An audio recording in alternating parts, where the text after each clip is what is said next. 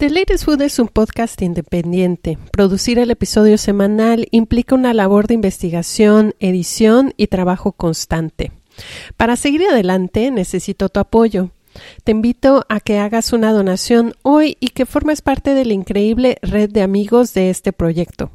Ten por seguro que tu contribución hará toda la diferencia.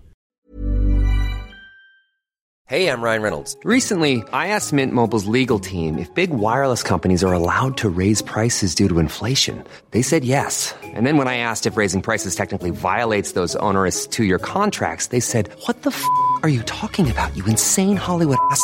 So to recap, we're cutting the price of Mint Unlimited from $30 a month to just $15 a month. Give it a try at mintmobile.com slash switch. $45 upfront for three months plus taxes and fees. Promoting for new customers for limited time. Unlimited more than 40 gigabytes per month. Slows. Full terms at mintmobile.com.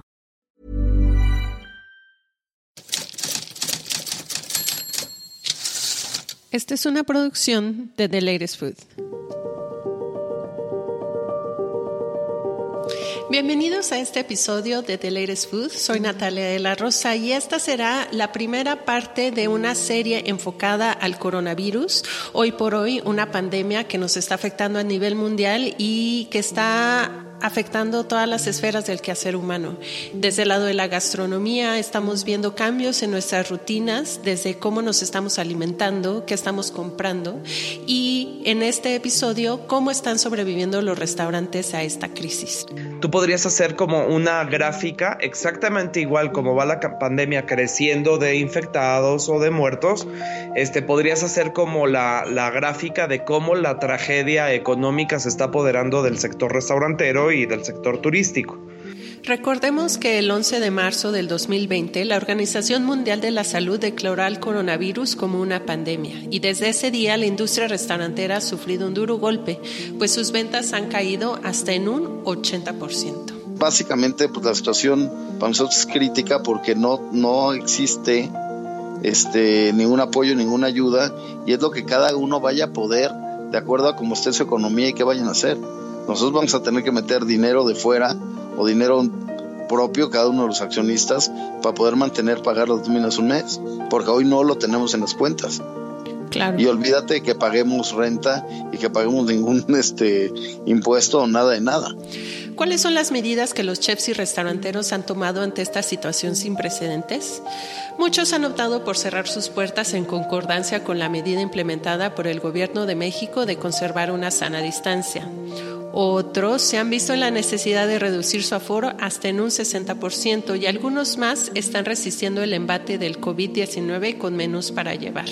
O sea, todo el mundo está preocupadísimo de qué va a pasar, cómo nos vamos a recuperar y que esto va para largo. Creo que eh, como ya lo sabemos, cada restaurante es como un micromundo, es una familia que tiene necesidades propias y necesidades diferentes, ¿no? Entonces yo creo que hay una conciencia común, pero cada quien está actuando de la manera que le es posible, ¿sabes? Lo cierto es que la industria enfrenta un momento crucial y el panorama es bastante complicado. Muchos restaurantes de pequeña, mediana y grande escala se verán en la necesidad de cerrar sus puertas, pues los márgenes económicos y el modelo de negocio de la restauración conlleva un fino balance que puede desplomarse ante cualquier desequilibrio. ¿Qué quiere decir esto? Pues que muchos empleos están en peligro. De acuerdo con la Cámara Nacional de la Industria de Restaurantes y Alimentos Condimentados, la CANIRAC, se trata de una industria que genera 2 millones de empleos directos más otros 3 millones 500 mil indirectos. So we should we should also take care of our people because when the business back to the normal, we still need those people to come back to do operating in our business. A finales de marzo, el gobierno federal y el gobierno de la Ciudad de México declararon que nuestro país está viviendo una emergencia sanitaria y que la única forma para parar este virus es el llamado a que la población permanezca en casa. Ya lo escuchamos, debemos de quedarnos en casa, quédate en casa, quédate en casa, quédate en casa. Y ante esta difícil perspectiva, los restauranteros están tomando las decisiones pertinentes para la seguridad de sus respectivos equipos y negocios. Que, que, que yo estoy haciendo es a partir de mañana uh, tenemos, ah, estoy cocinando con toda la proteína, todos los ingredientes que todavía tenemos aquí en el restaurante, una comida para, ah, para nuestros colaboradores de este, sus familias. Cada, cada colaborador tiene derecho de comida para hasta cuatro personas. es, es, para llevar únicamente con sus propios contenedores, que no estamos produciendo mucho basura tampoco entonces, diario mínimo, nuestra gente puede contar con, con una comida para su familia. En este episodio nos vamos a acercar a algunos chefs y restauranteros de distintas partes de México para conocer de cerca cuáles son sus preocupaciones y las necesidades de la industria restaurantera para sobrellevar la contingencia sanitaria durante el COVID-19. También te recomendaré algunas iniciativas que están buscando promover apoyos que brinden una mano solidaria a la industria restaurantera en México.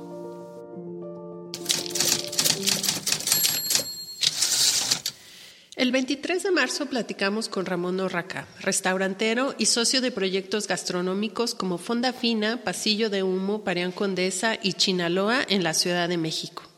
En ese entonces el gobierno federal y el gobierno de la Ciudad de México aún no declaraban la emergencia sanitaria de fuerza mayor y la preocupación de Ramón ha sido, en primer lugar, apoyar a sus empleados. Eh, la verdad es que la semana pasada ya bajó tanto, tanto, tanto que decidimos cerrar a partir de hoy hicimos un acuerdo con los trabajadores donde les pagamos básicamente su nómina completa durante las primeras dos semanas y a partir de eso este pues quedamos que vamos a negociar a ver qué podemos hacer porque ya otra quincena pues al 100% no se las podemos pagar.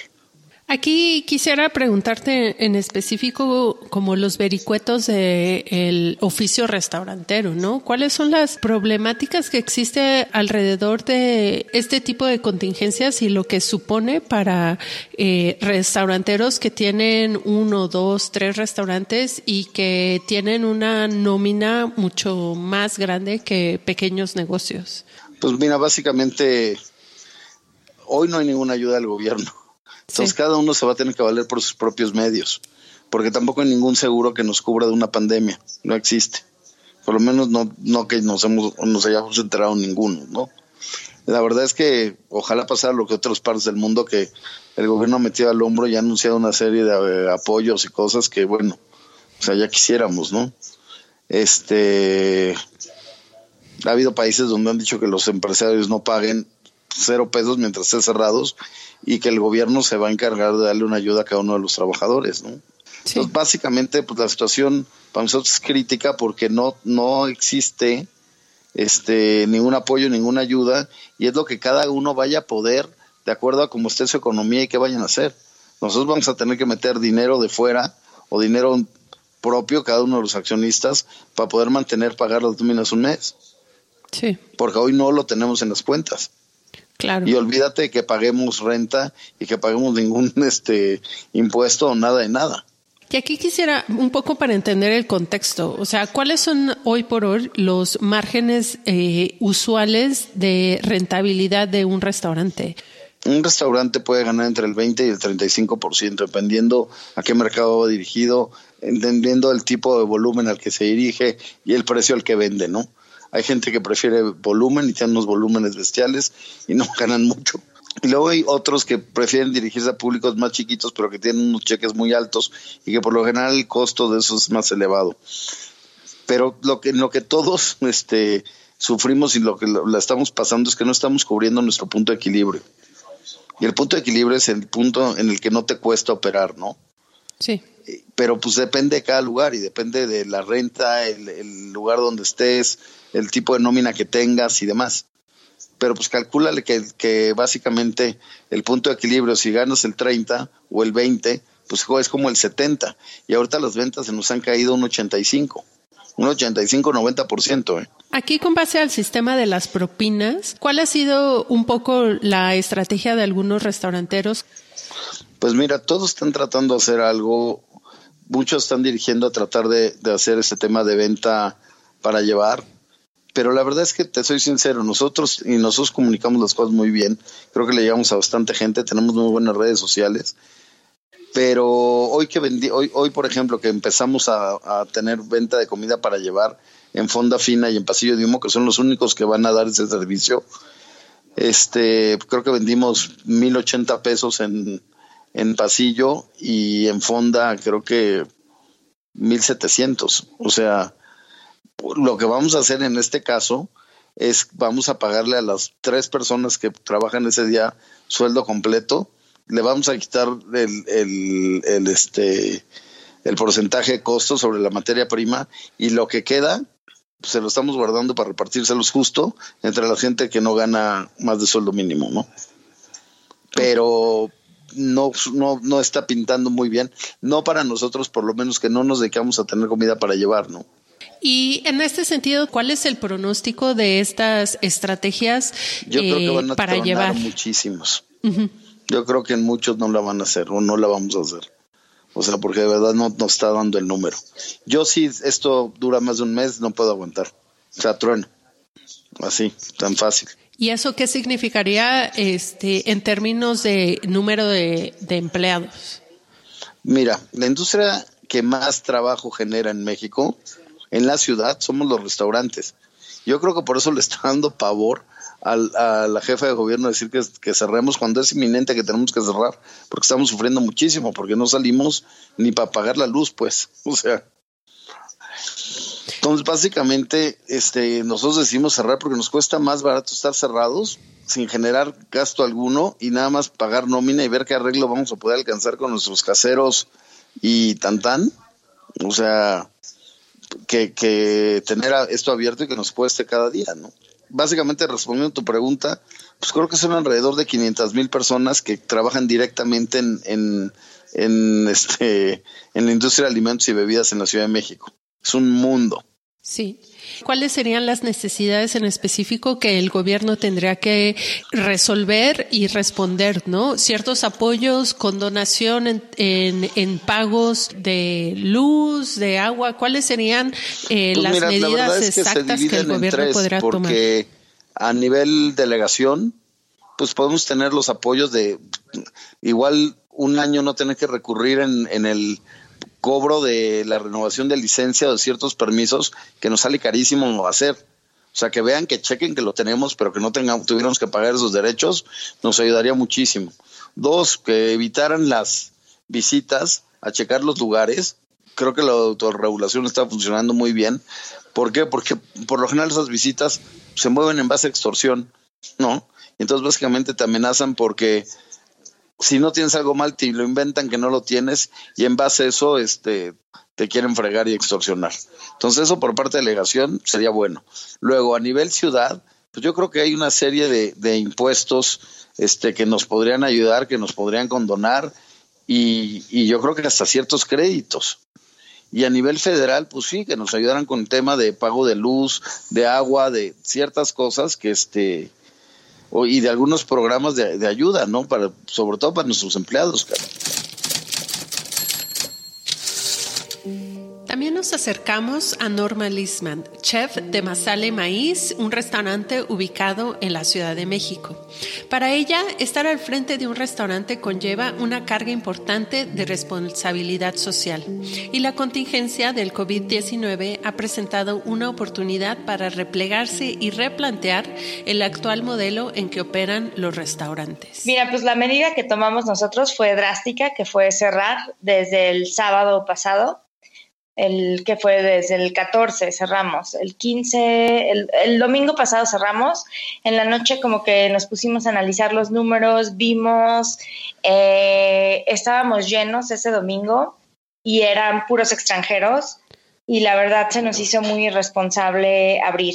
Entonces lo que hicimos en los días eh, siguientes, bueno, el, el lunes era día festivo, el martes el restaurante está cerrado, el miércoles entramos con un, con un equipo pequeño a organizar todo y a convertir todo lo que teníamos de perecederos en comida que pudiéramos este, vender y que la gente pudiera congelar en su casa, cosas que no están en el menú de masala y maíz normalmente, pero más bien con la idea de no desperdiciar, de que fuera como un último apapacho hasta nuevo aviso.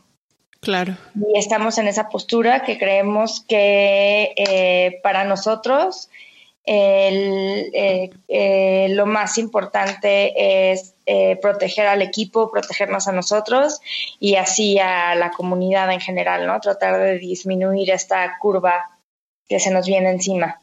¿Cuál es eh, lo que has estado escuchando o qué es lo como el sentimiento de, de, la industria restaurantera también desde el lado de chefs y dueños de restaurantes? Todo el mundo está muy preocupado. O sea, todo el mundo está preocupadísimo de qué va a pasar, cómo nos vamos a recuperar y que esto va para largo. Creo que, eh, como ya lo sabemos, cada restaurante es como un micromundo, es una familia que tiene necesidades propias y necesidades diferentes, ¿no? Entonces yo creo que hay una conciencia común, pero cada quien está actuando de la manera que le es posible, ¿sabes? Nosotros eh, siento que tuvimos también, es un privilegio poder cerrar y poder seguir pagándole a nuestros, a nuestros empleados. Teníamos ahí un ahorrito que pues está yendo este, para ellos eh, al 100% no podríamos aguantar un cierre larguísimo, sí. pero creo que cada quien está haciendo, actuando de acuerdo a su realidad y es completamente respetable. Honestamente, está, o sea, nosotros también estamos medio en shock, como que no sabemos por dónde darle, ¿sabes? Un día es una cosa, otro día sentimos otra cosa y creo que ese es el sentimiento común, es que no sabes muy bien como, eh, como para dónde y, y, es global. Entonces, este, pues creo que eh, lo que sirve también mucho es ver a otros países que van adelante de nosotros para aprender y tratar de, de evitar que nos pase lo mismo tan fuerte, ¿no? O sea, es inevitable que ahí viene, es como sentir que viene una ola gigante y que no te puedes quitar. Y es decir, ¿cómo lo voy a hacer para agarrar esta ola y que no me revuelque tanto? ¿Cuáles podrían ser para ti las implicaciones positivas o negativas a largo plazo de la contingencia del COVID-19 en la industria de los restaurantes? O sea, creo que este tenemos una oportunidad súper fuerte, eh, como que estamos enfrentándonos a los demonios de nuestra industria y no podemos ir a ningún lado, ¿no? están aquí en nuestra cara y hay que afrontarlos y hay que pensar en qué es lo que tiene que cambiar. O sea, obviamente muchas cosas tienen que cambiar, pero no solamente de parte de los dueños de restaurantes y de lo y del gobierno, sino también de, de, la gente que viene a comer a tu restaurante, ¿no?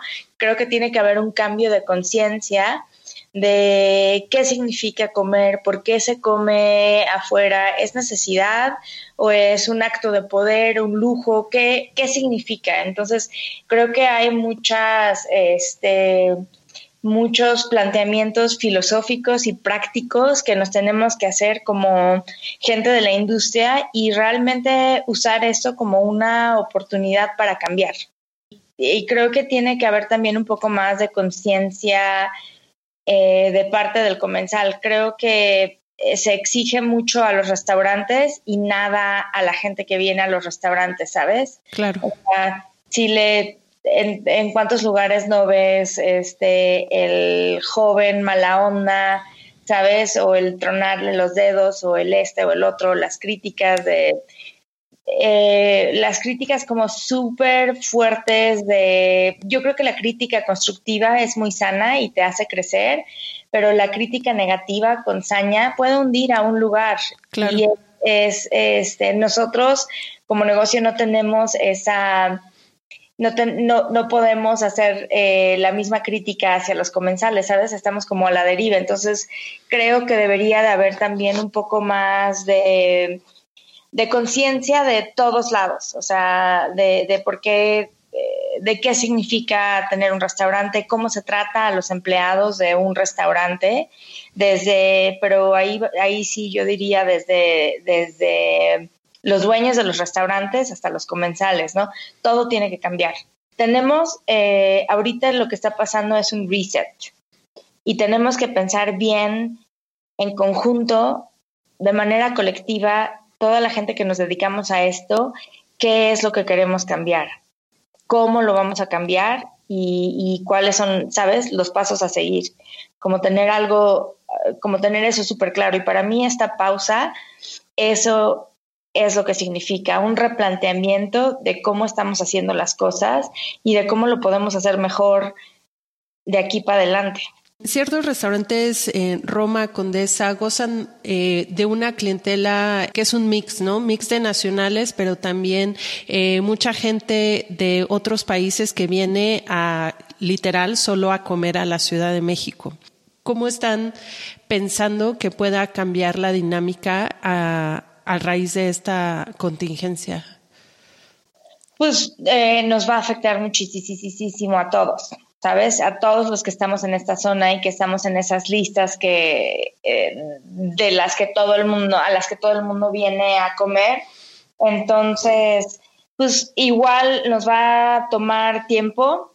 Hay que amarrarse el cinturón, tanto restauranteros como comensales, y empezar poquito a poco. O sea, va, va, yo tengo la esperanza de que las cosas se normalicen eventualmente le estoy echando unos siete meses, seis meses. Yo creo que para, para fines de octubre, noviembre, las cosas se van a empezar a, mejorar un poquito, pero no antes, ¿sabes? Creo que ya para fines de, diciembre, enero, vamos a ver ya como una normalización de del negocio, pero va a estar dura, o sea, viene para, lo que está pasando ahorita va, viene para largo. ¿Cuáles son algunas medidas sencillas en cómo los restaurantes se están adaptando a este periodo de contingencia y una vez que salgamos de ella en los meses que vienen? ¿Y cuáles serían algunas formas en cómo los comensales pueden apoyar a la industria restaurantera y a toda la cadena productora involucrada? creo que todos vamos a tener que adaptarnos un poquito, ¿no? No usar insumos súper caros, este, tratar de encontrar maneras eh, creativas de, ¿sabes? De no desperdiciar nada, de tener una oferta accesible. Creo que lo que más, lo más bonito de México es que en estos tiempos nos unimos y siempre sacamos lo mejor de cada uno y y está, está muy fuerte porque sí creo que muchos restaurantes van a, van a cerrar, no van a aguantar, ¿sabes? Es, los márgenes de, este negocio son pequeños y pues hay que apoyar a esa gente que son muchos de los que se que están todavía, ¿sabes? Haciendo comidas para llevar, pues hay que seguirle dando. Hay que seguirle dando, sí, desde nuestras trincheras, de donde podamos, y sí, ver cómo, como tú dices, cómo vamos a apoyar a los productores, porque el campo no para. Sí. Entonces, ellos, o sea, y nuestros campesinos, ¿sabes? Es como una cadena larguísima. Sí, que se ve afectada desde, desde el campesino, el proveedor, el que transporta, todo. Exacto. Sí. Entonces, el restaurante es como la el tip of the iceberg, ¿sabes? Es como nada más la cosita que se ve arriba del iceberg, pero hay un monstruo debajo que, que apoya y que hace, lo hace posible. Hemos estado platicando con el restaurantero Ramón Orraca y la chef Norma Lisman acerca de su experiencia frente a la crisis del COVID-19. Ahora vamos a escuchar a Somsri Samran, chef de los restaurantes Galanga, Kim Viet Thai Eatery y Daeng, de reciente apertura en la colonia Roma. La historia de Somsri es significativa, pues ella migró a México desde Tailandia y se ha convertido en una chef y empresaria exitosa desde la apertura de su primer restaurante, Galanga.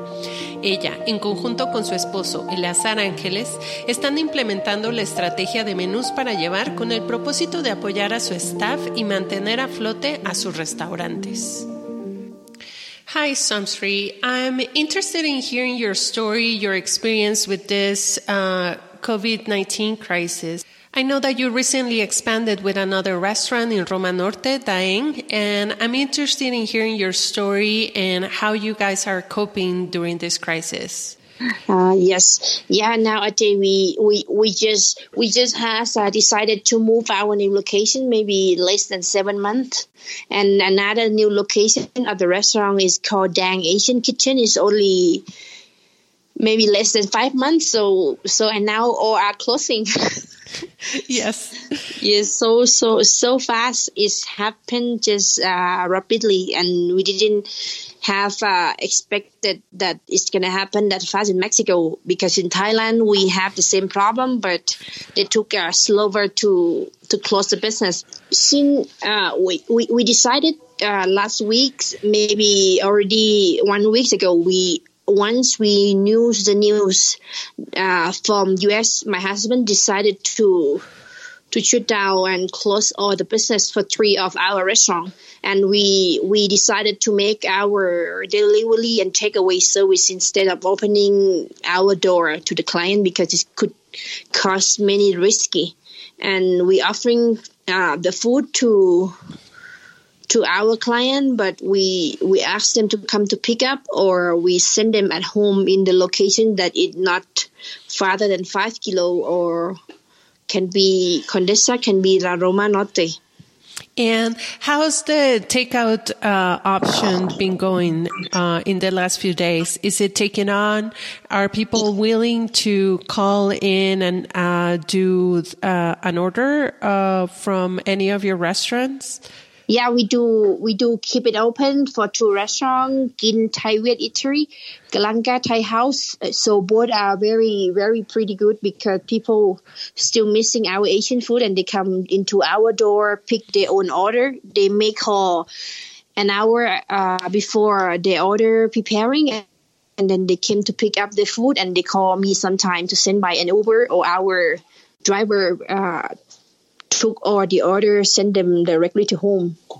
And since you're still opening and operating on a takeout basis, what are some of the measures and precautions that are you doing to take care of your staff and your team while the contingency of the COVID-19? We we set up our team. As you know, Galanga is a hotel, so no one could go back home. So we we we corrected uh, people who work for us as a cooker. Ten people. We check out the body and we they stay with us without taking transportation back home or or they don't go out from from our restaurant so so we we have our hotel and everyone staying and they have to keep themselves clean put a mask and our food it had heat than than 100 I mean, tricky of the heat. So I think it should be safe enough because we didn't serve the raw food at all. How are you handling, guys, with your staff this unprecedented situation? One of the things that this contingency has uh, brought into question is the fact that a lot of servers and people that work in the restaurant industry live on minimum wages and then rely for their extra income on the tips. How are you handling all this uh, with your restaurants? Because uh, I think uh, we do still uh, paying them as a normal uh, this day because uh, also they need money and we didn't want to cut them 100% or anything. We didn't use the policy to cut down the, the wage of the working yet until the problem go seriously deeper and then we would think about maybe we're not going to cut them 100% but we may have give them some percentage of the, the wage that they're earning but we're not going to cut them 100% because we have then 80 people in hand so it's I think it's hard situation for everyone, not only for the operator of the restaurant. So we should we should also take care of our people because when the business back to the normal, we still need those people to come back to do operating in our business. And Santri, how are you dealing with the fact that you just recently opened a restaurant in Mexico City and now due to the, this contingency of COVID-19, you've been forced to close it till probably the end of April?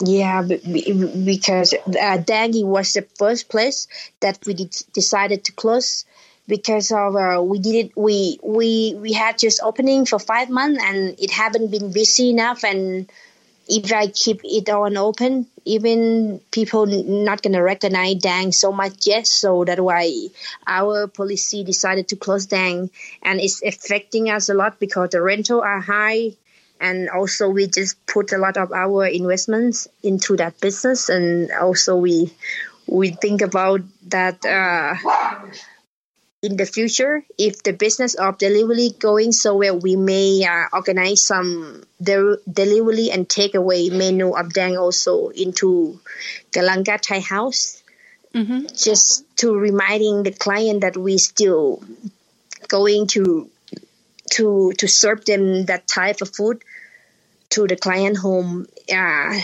but I don't know how long that people go, going to keep ordering because some of them they get panic of of eating out and they don't see how the procedure of cooking they they may get a face of ordering things from outside home. Ahora vamos hasta el norte del país, en el Valle de Guadalupe, en Baja California. Ahí el chef Drew Deckman del restaurante Deckmans se está adaptando a esta nueva realidad en la que nos encontramos. Los restaurantes de esta zona se caracterizan por estar en sintonía con las altas y bajas de la temporada turística y además están ubicados en un valle rural que impide la implementación de estrategias de comida para llevar. Esto fue lo que nos contó Drew. Miércoles pasado tenía alrededor de 180 reservaciones para el sábado eh, desde miércoles hasta viernes bajó a 15. Um, entonces sí empezó todas cancelaciones, todas cancelaciones. Pues nosotros empezamos a hacer pues, pues cosas aquí para, eh, de asegurar eh, la vida de nuestros empleados, nuestros colaboradores, ¿no? Sí. Um, y, planeando con idea de eventualmente vamos a, vamos a cerrar uh, uh, por situación. Uh, nosotros empezamos con comida para llevar a partir de jueves pasada por nuestra situación aquí rural separado de separado de Ensenada, pues de verdad no ha funcionado para nada. Claro. Uh, y de suerte nos llegó suficiente gente uh, sábado, domingo, tenemos unos hoy que nos permiten de mínimo pagar la, nómina el día de hoy. Uh, pero nosotros no vamos a esperar al gobierno. hoy es nuestro último día de operación. Um, cerramos Deckmans hoy. Omakase está cerrado desde miércoles pasado y Conches tenía su último día de operación el sábado pasado. Um, y entonces nosotros vamos a seguir con oferta de, comida para llevar. En, en, este momento estamos buscando una, um, una cocina de satélite en Ensenada, donde, donde podemos posiblemente preparar um, las comidas que gente pueden recoger o nosotros podemos entregar. Um, y nosotros como patrones uh, vamos a seguir pagando a nuestros empleados uh, un salario mínimo por día, uh, de acuerdo con los, los días de, de, trabajo normal. Si es una persona que trabajó seis días cuando estuvimos en operación, pues pagamos seis salarios y por la semana. Y si fueron gente eventuales que solamente llegaron para, para el fin de semana, se paga tres días. Claro. Um, que, que, yo estoy haciendo es a partir de mañana.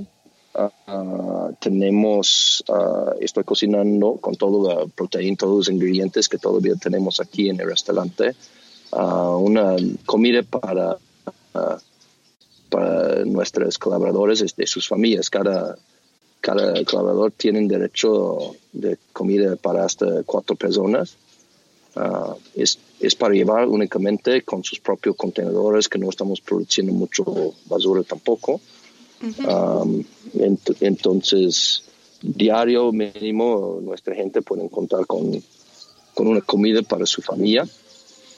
Um, el bonito con eso es nosotros contactamos todos los proveedores y explicando los productores, los rancheros, los pescadores, explicando la situación y qué estamos haciendo para los 50 familias que, dependen de, de, nuestra, nuestro lugar. Y, casi todos dijeron, dejamos ver que tenemos allá que producto que a fin de cuentas comercialmente no es usable para ellos y, y para donar aquí para estar, que es muy bonito.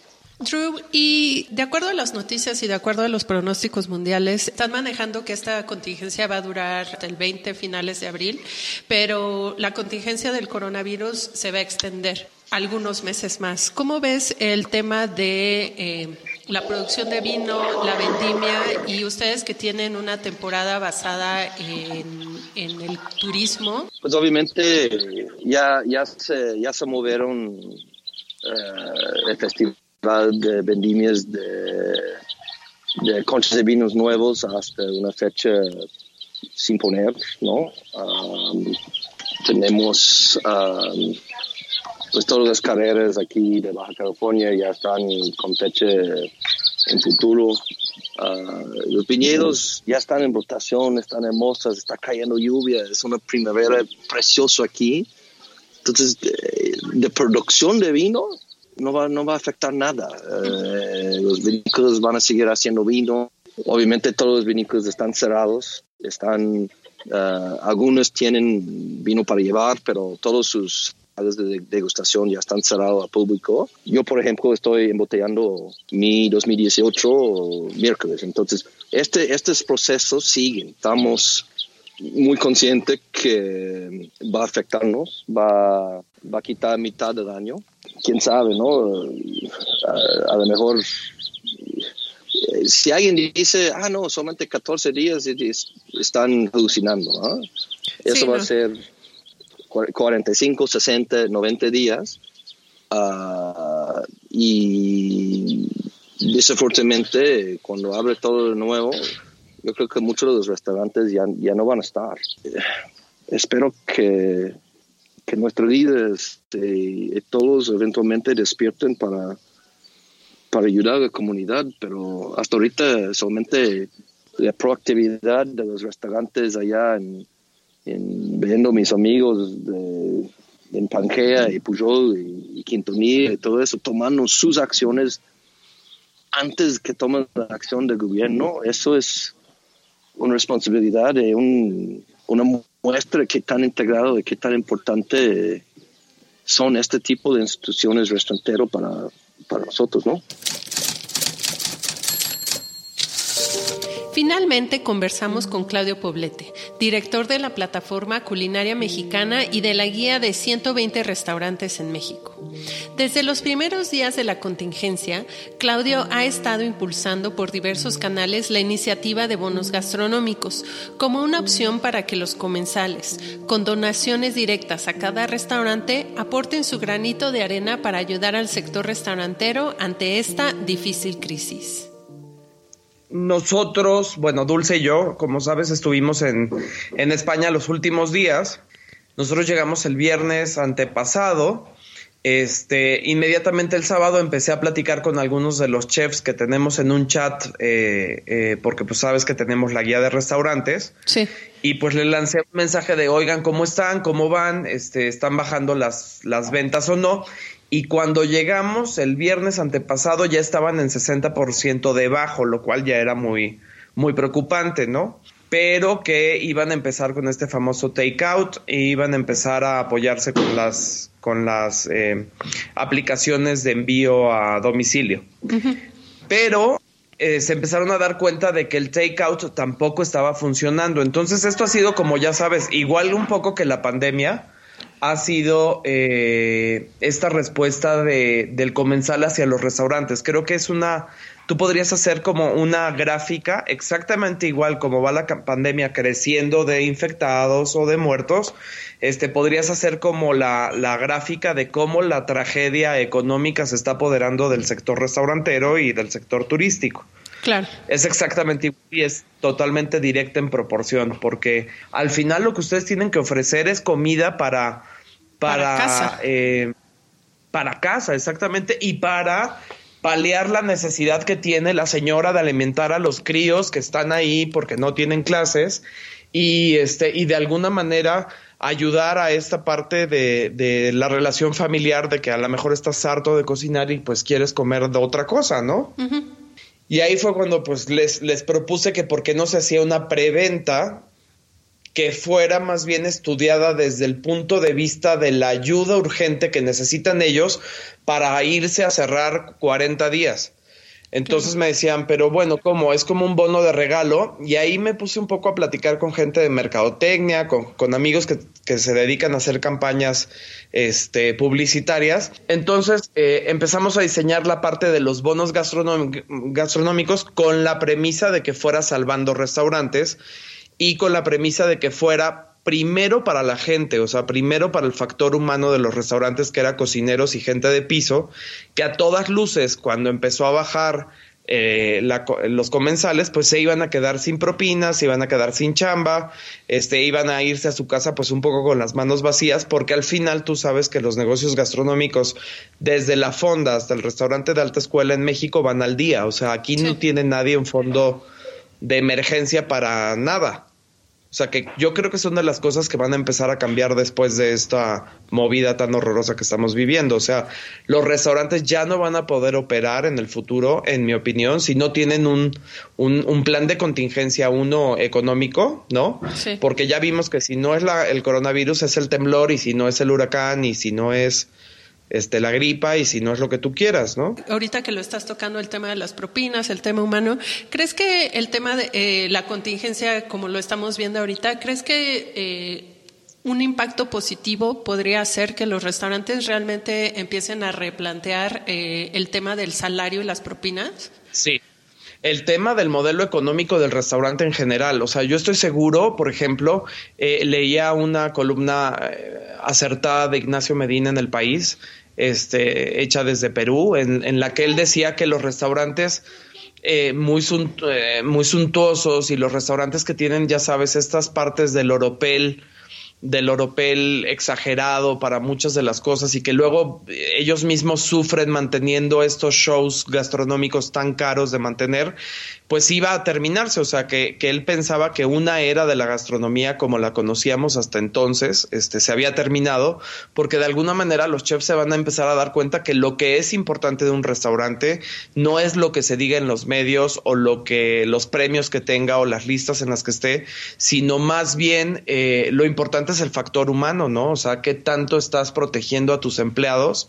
Este, y, muchos de ellos, por ejemplo, en México, eh, lo hemos visto porque hemos estudiado ya hasta el momento 300 casos, porque es muy interesante ver cómo se componen todos los restaurantes, o sea, cuáles son las necesidades básicas, este, qué es lo que le pagan a los cocineros, qué es lo que se le paga a los, a los meseros, ¿no? Muchos de ellos están contratados pues exclusivamente con propinas, o sea, ya no digas tú el mínimo, ¿no? O sea, este, y, bajo esos esquemas, pues es que ahora está la tragedia que estamos viendo.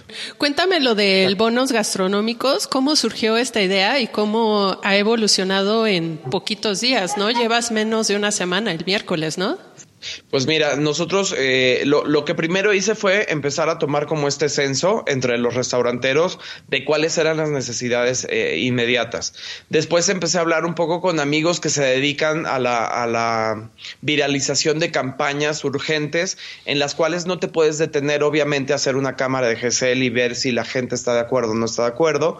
Eh, luego también algo que, algo que fue muy importante fue determinar cómo iba a ser la ayuda para no detenernos en, para no detenernos en esta parte que se nos hacían nimiedades como construir una aplicación o construir este una plataforma de pago que entonces después difiriera los pagos a los restaurantes. En, la realidad, cuando se trata de ayuda humanitaria o de ayuda en, en emergencias, pues lo más importante es ese contacto también humano de que tú hables al restaurante, ¿no? Con la persona y no solamente le ofrezcas la ayuda, sino que le, le hables al chef o al dueño y le digas, oye, este, te quiero dar 500 pesos para el bono gastronómico, pero aprovecho para decirte que estoy aquí para lo que necesites, Este, y, y, ese mensaje de ánimo también, porque el factor estrés para los restauranteros está siendo determinante para que ellos se puedan poner de acuerdo, porque dicen que están viendo destruirse sus negocios y que están viendo que así sean muy grandes o más chicos, pues muchos de ellos de plano se iban a tronar, ¿no? Entonces yo creo que esta llamada a la acción social de que la gente eh, lo haga de manera directa y que, y que pudiera pues preguntar el número de cuenta tal cual del restaurante o echar un sobrecito por debajo de la puerta si ya está cerrado. Y fíjate que ha, ha, comenzado a funcionar mucho mejor que en estas aplicaciones que de repente se vuelve un descontrol. Otra cosa que yo no quería era que esto se pensara iba a ser un negocio para alguien. Eh, yo creo que esto no tiene que ser eh, negocio de nadie y sí creo que tiene que ser una acción directa. Claro. Y así surgió. Lo que comentabas es que cada restaurante va a distribuir estos bonos que la gente esté dando a su mejor manera o a la que o a la que les funcione para su operación. Exacto. Eh, aquí lo que nosotros hicimos también fue establecer una base de cómo tenían que ser los bonos. O sea, que la gente me ha preguntado, oye, ¿y por qué 500 o por qué mil pesos, no? Y yo les decía que partamos de lo que ahorita está como, eh, como cheque promedio en un restaurante no de muy altos vuelos, pero en un restaurante ya promedio es lo que te andas gastando más o menos cuando vas a comer eh, en forma regular. O sea, una entradita, un plato fuerte, un postre, un, un aperitivo, un digestivo eh, y la propina te anda saliendo ahorita en cualquier lugar ya que no sea obviamente una fonda este, de, de comida corrida, pues te anda saliendo ya en 500 pesos, ¿no? Claro. Entonces, este, ese era partir de esa experiencia gastronómica y luego ofrecer otra de mil pesos cuando tú ya quieres ayudar un poquito más este, al, al restaurante. Y lo que yo eh, establecí en la mecánica para, para, los restaurantes es que ellos diseñaran de una manera... Eh, de una manera muy responsable cómo iban a hacer su campaña personal, de cuánto van a necesitar ellos como empresarios para salir de, de, estos últimos días de marzo y tomando en referencia el mes de abril, aunque ya mucha gente ha dicho que esto se va a ir hasta junio, ¿no? Sí. Pero eh, que tomaran en cuenta cuánto necesitaban de renta en abril, renta, agua, luz, que también trataran de pagar por lo menos la mitad de sus créditos con sus proveedores, porque esa es otra parte que va a sufrir cañón las consecuencias. Uh -huh. Este, pero que trataran de irse habiendo pagado pues la fruta, el agua, el vino, este, todo lo que tienen en líneas abiertas de crédito. Y luego, obviamente, por lo menos el, el, lo legal que tiene que ser para sus cocinas y para su piso, ¿no? Para sus meseros. Entonces, una vez teniendo, eh, a lo mejor, no sé, soy una fonda que tiene 50 lugares y necesito 50 mil pesos para sobrevivir este mes, pues a partir de eso empezar a vender los bonos gastronómicos entre sus clientes y ofrecer la opción a que los restauranteros y empresarios gastronómicos decidieran cómo pagar esa ayuda, porque por ejemplo, eh, Manolo Baños de Pitiona, en Oaxaca, me decía, oye, y si yo en vez de pagar como tal el consumo, me armo una fiesta maravillosa con música y con mezcales y este con calenda y algo como muy significativo para toda la gente que me ayudó y toda la gente que me compre bonos gastronómicos esté invitada a la fiesta, ah, pues esa es una forma que tú tienes de, si crees que eso te va a ayudar y te va a funcionar, pues hacerlo así, ¿no? Este, no sé, Elena Regadas me decía, pues a lo mejor yo puedo dar clases, este, y, y pues hasta que termine de pagar la, la ayuda de que, que, me dieron en mis tres restaurantes, pues con esa, de esa manera lo voy a hacer. Otra gente me decía, oye, ¿sabes qué? Yo voy a dar descuentos en todas las, en todos los consumos hasta que logres redimir este lo que me prestaste, ¿no? Entonces yo creo que era también como dejar a la imaginación de los empresarios esta parte de redimir la ayuda. Eh, la gente que está ayudando ahorita está muy consciente de que, de que o sea, pueden ser que lleguen a la meta o no, pero, pero es importante pues dar la ayuda tal cual, ¿no? Claro. ¿Y eh, cuántos restaurantes están dentro de esta eh, dinámica o de este programa de bonos eh, gastronómicos, Claudio? Pues mira, ahorita ya llevamos 300 inscritos, eh, 300 con todas las, con todo lo que estamos pidiendo en los formatos. Eso también es importante decirlo. Tenemos mucho, muchos más en lista, ¿no? Yo creo que al final del programa, eh, que digo, durará mucho tiempo y no es que haya un límite de tiempo, porque esto es importante decirlo, o sea, los restauranteros, este es un programa de autogestión que ustedes pueden hacer ya, no necesitan estar en la, en la lista para estar, pero si bien es cierto que la lista lo que los ayuda es que todos los medios que estamos unidos ayudando, pues la estamos publicando constantemente en nuestros medios y la gente puede ver qué es lo que están ofreciendo, cuáles son las y animarse a, a comprar los bonos gastronómicos, ¿no? Pero este, ahorita ya tenemos 300 inscritos bien, es, esto quiere decir con su nombre, con sus redes sociales, con su ubicación y con qué es lo que van a ofrecer cuando termine la contingencia. Los testimonios de Norma, Somsri, Ramón y Drew reflejan la situación de alarma que se vive en el mundo de la restauración. Lo cierto es que los restaurantes, desde fondas, taquerías, comedores, hasta los restaurantes casuales y de alta cocina, forman parte del particular mosaico cultural de cada una de nuestras ciudades y cualquier pérdida en la oferta será triste e irreparable. Te invito a que consultes en arroba culinaria mexicana y en nuestras redes sociales las listas actualizadas de los restaurantes que están participando en el programa de bono gastronómico. Sabemos que toda la sociedad mexicana se encuentra en alerta, pero cualquier aportación a tu restaurante favorito ayudará muchísimo. Ponte en contacto, estrecha los lazos y apoya a un restaurante. Muchísimas gracias por escuchar esta primera parte de la serie que enfocaremos a la contingencia del COVID-19 en el mundo de la gastronomía. Acompáñame en el siguiente episodio en donde revisaremos qué está pasando del lado de los pequeños productores y la cadena de distribución de alimentos en la Ciudad de México. Cuéntame qué te pareció este episodio y no te olvides de suscribirte al podcast en tu plataforma de audio preferida. Puedes escribirme a nat.deleresfood.com y mantente seguro, lávate constantemente las manos y por supuesto, quédate en casa. Por favor, quédate en casa. Hasta la próxima.